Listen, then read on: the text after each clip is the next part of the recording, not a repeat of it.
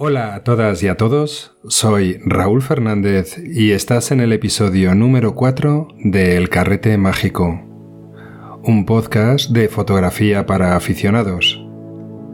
Hoy visitaremos la Vía Láctea. La Tierra, el lugar donde vivimos, se encuentra próximo al Sol.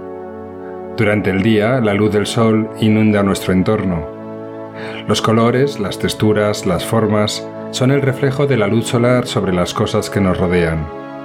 Pero la Tierra está en constante rotación sobre sí misma y por cada giro nos esconde al Sol durante una franja de horas. A medida que la Tierra nos oculta el Sol, los colores, formas y texturas empiezan a desvanecerse en la oscuridad. Las ciudades encienden sus luces para que la actividad del hombre continúe, pero fuera de las ciudades domina la oscuridad. Aún así, existe luz residual, poblados cercanos, tránsito de coches por algunas carreteras lejanas y luz de la gran ciudad que se refleja al otro lado de la montaña. Nunca fui consciente de la contaminación lumínica hasta que no empecé a fotografiar la Vía Láctea. Durante la ausencia del Sol, descubrimos en el cielo otras fuentes de luz menos poderosas que gravitan a nuestro alrededor, las estrellas y la luna. Las estrellas son el reflejo del pasado. Están tan lejanas que no las vemos a tiempo real. Vemos tan solo el reflejo de lo que fueron hace miles de años, que es el tiempo que ha tardado su propia luz en llegar hasta nosotros. El planeta Tierra habita en el sistema solar y el sistema solar es una microscópica parte de nuestra galaxia, la Vía Láctea. La Vía Láctea contiene más de 100 millones de estrellas que forman un disco plano con un bulbo central y brazos espirales que se extienden hacia fuera de ese bulbo. La Tierra se encuentra a 27.000 años del centro galáctico en uno de los brazos espirales, llamado el brazo de Orión. Las noches más oscuras, aquellas en las que no se ve la luna, y alejados de la contaminación lumínica, la luz de las estrellas cautiva la mirada hacia el cielo y puede percibirse un camino de estrellas que cruza el firmamento de un lado al otro. Este camino es la perspectiva que tenemos de ese disco plano que es la Vía Láctea vista desde el extremo en que habitamos. El camino es más grueso y denso en el centro y pierde densidad y anchura en los extremos. Algunos lo comparan como la vista lateral de un huevo frito. Allá donde está la yema es el centro galáctico. Fotografiar la Vía Láctea va más allá de hacer una serie de disparos contra el cielo. Es en sí mismo una de mis experiencias favoritas en fotografía. Nunca he tenido la oportunidad de fotografiarla desde un lugar cero de contaminación lumínica. Y esto quiere decir que cuando he realizado el disparo no era capaz de distinguir a simple vista dónde estaba el centro galáctico y a veces ni siquiera de distinguir en el cielo la Vía Láctea. Pero si eres metódico y sigues los pasos que te voy a explicar, como por acción de magia, tras hacer el disparo, eres capaz de verla en la pantalla de la cámara. Y en edición, al levantar los blancos, aparecen aún más estrellas donde antes era un espacio negro. Bueno, pues hasta aquí ha sido una larga y merecida introducción a este episodio sobre la fotografía de la Vía Láctea y ahora pues vamos a pasar a instrucciones más específicas para aquellos que queréis aventuraros a hacer este tipo de fotografía. Fotografiar la Vía Láctea requiere inevitablemente de tres fases, planificación, ejecución o captura de imágenes y edición. Vayamos con la planificación. En la planificación tendremos que tener en cuenta, por un lado, las condiciones de visibilidad del cielo y por otro lado, la ubicación desde la que tomaremos las fotos. El universo es como un gran reloj en el que todo orbita alrededor de todo y está en continuo movimiento. La disposición de la Luna y las estrellas varía ordenada y metódicamente de una noche a otra. La posición de la Vía Láctea cambia, la franja de visibilidad del centro galáctico cambia, la posición y visibilidad de la Luna cambia y aquí, en nuestro entorno más cercano, el vapor de agua se condensa en nubes que nos apantallan la visión del cielo. Y por eso lo primero que debemos de comprobar antes de salir a fotografiar es si el cielo reúne las condiciones de visibilidad que necesitamos. Esto puede parecer complejo, como vamos a saber la posición de la Vía Láctea, la posición de las estrellas, la posición de la Luna, pero hoy en día, desde casa y con antelación, podemos comprobarlo sin movernos del sofá, como os explico a continuación. En primer lugar, visibilidad y posición de la Vía Láctea. Mientras que la Vía Láctea puede verse cada noche del año, el centro galáctico solo podremos verlo en las temporadas de primavera y verano. Si queremos que nuestra foto salga del centro galáctico, deberemos además tener en cuenta cuáles son las horas de visibilidad de este centro galáctico. Para saber la posición de la Vía Láctea y las horas de visibilidad del centro galáctico, os recomiendo encarecidamente que os descarguéis una aplicación que se llama Photopills. Es una aplicación de pago, pago único, no por suscripción, pero realmente merece la pena y la vais a poder utilizar en más eh, circunstancias para hacer fotografía que solamente fotografiando Vía Láctea. En esta aplicación encontraréis una funcionalidad que se llama el planificador. En el planificador podréis elegir una fecha y hora determinada y ver en realidad aumentada cuál es la posición de la, de la Vía Láctea y si el centro galáctico puede verse en el espectro, en el espectro del cielo. Igualmente, con el dedo podréis deslizaros en el tiempo horas más hacia adelante o cambiar de día, cambiar de noche y buscar cuál es la posición más adecuada de la Vía Láctea que queréis en vuestra foto. Lo interesante es que eh, la aplicación abre eh, la, visión de cámara de fotos, como cuando vas a tomar una foto, ves lo que, tienes delante con el móvil y sobre ello superpone la posición de la Vía Láctea, que eso es realmente útil para hacer eh, la composición de cómo quedará la foto cuando la haga.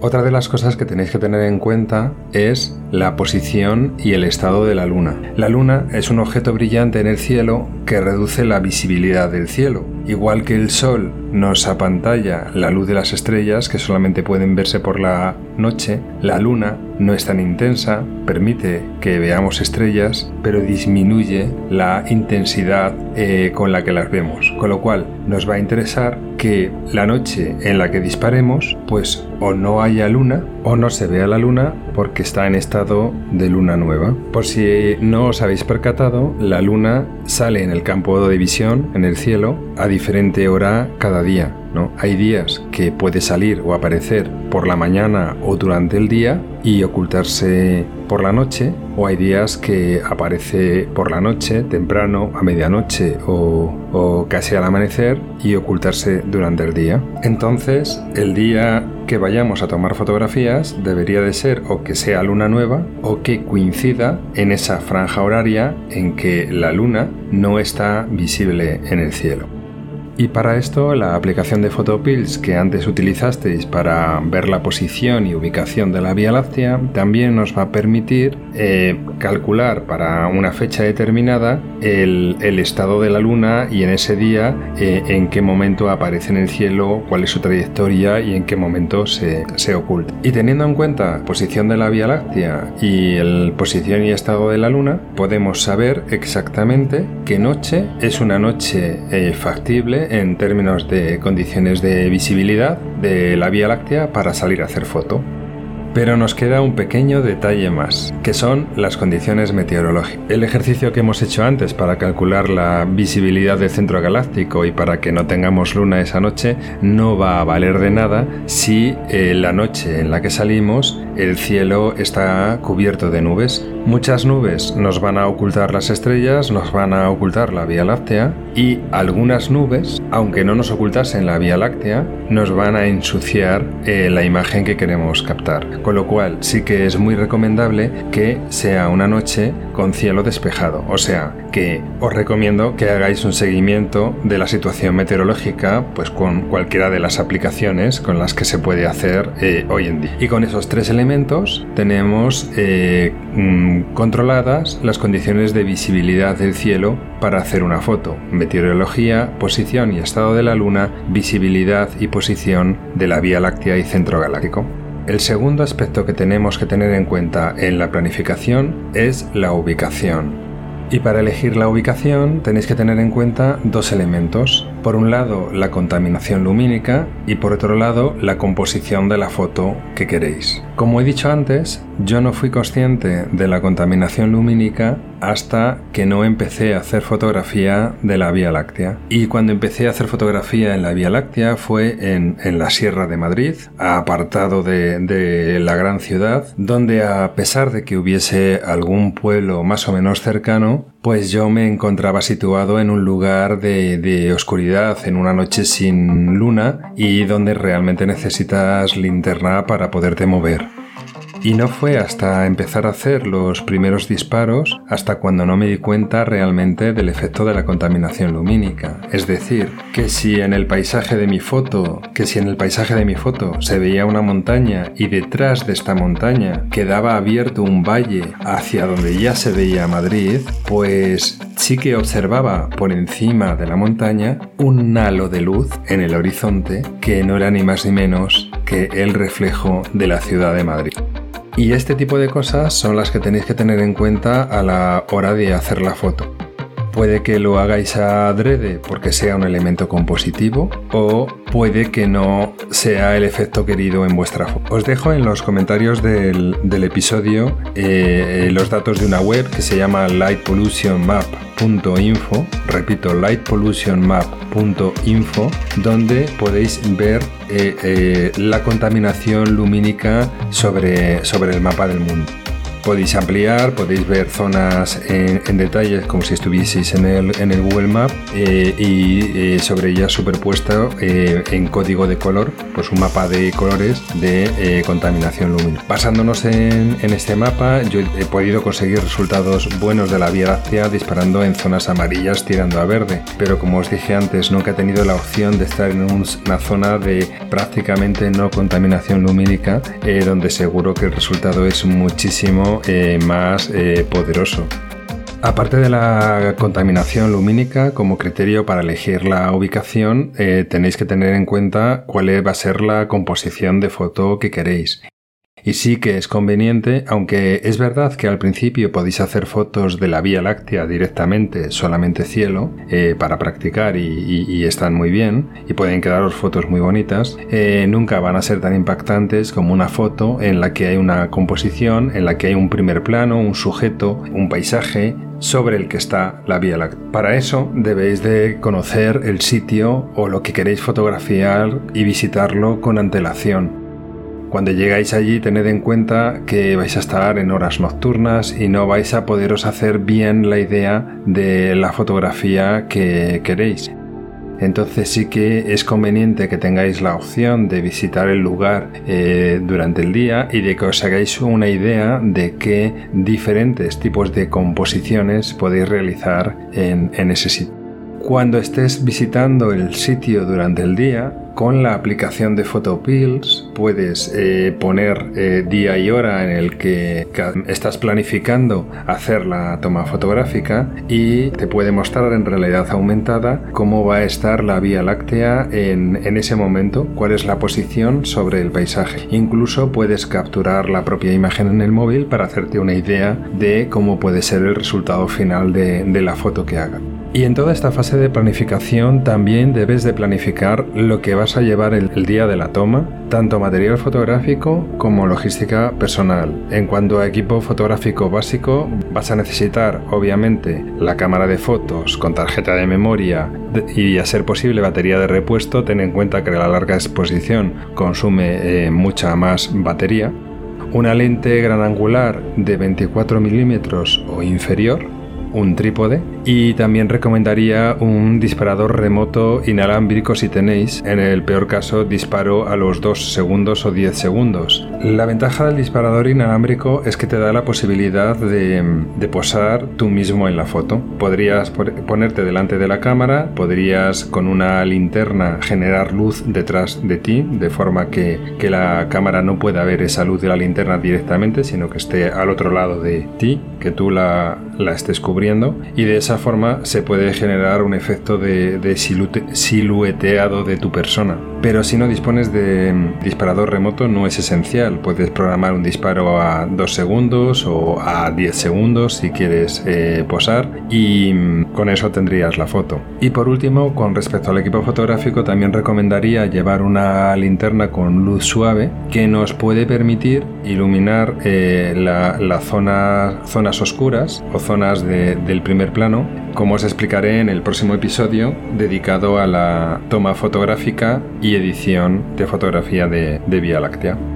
Y por último, eh, logística personal. Hasta ahora todas las salidas fotográficas que he realizado para la Vía Láctea las he hecho yo solo en la montaña, pero obviamente no es lo más recomendable. Lo más recomendable es que podáis ir con alguien en la montaña, pues tiene sus peligros y, un poco acentuados durante la noche. Nos podemos caer, nos podemos fracturar, podríamos llegar a tener un encuentro desagradable con algunos animales, ya sean eh, eh, perros, lobos, jabalíes, y lo digo con conocimiento de causa, que si vamos acompañados, pues ese tipo de situaciones eh, se hacen muchísimo eh, más fáciles dentro del engorro la dificultad que un accidente puede tener, pero que en algunos momentos nos pueden salvar bien la, situación. Lleva ropa de abrigo. Por la noche, ya sea invierno obviamente eh, como verano, las temperaturas bajan. A veces la humedad junto con la temperatura del lugar donde estás, pues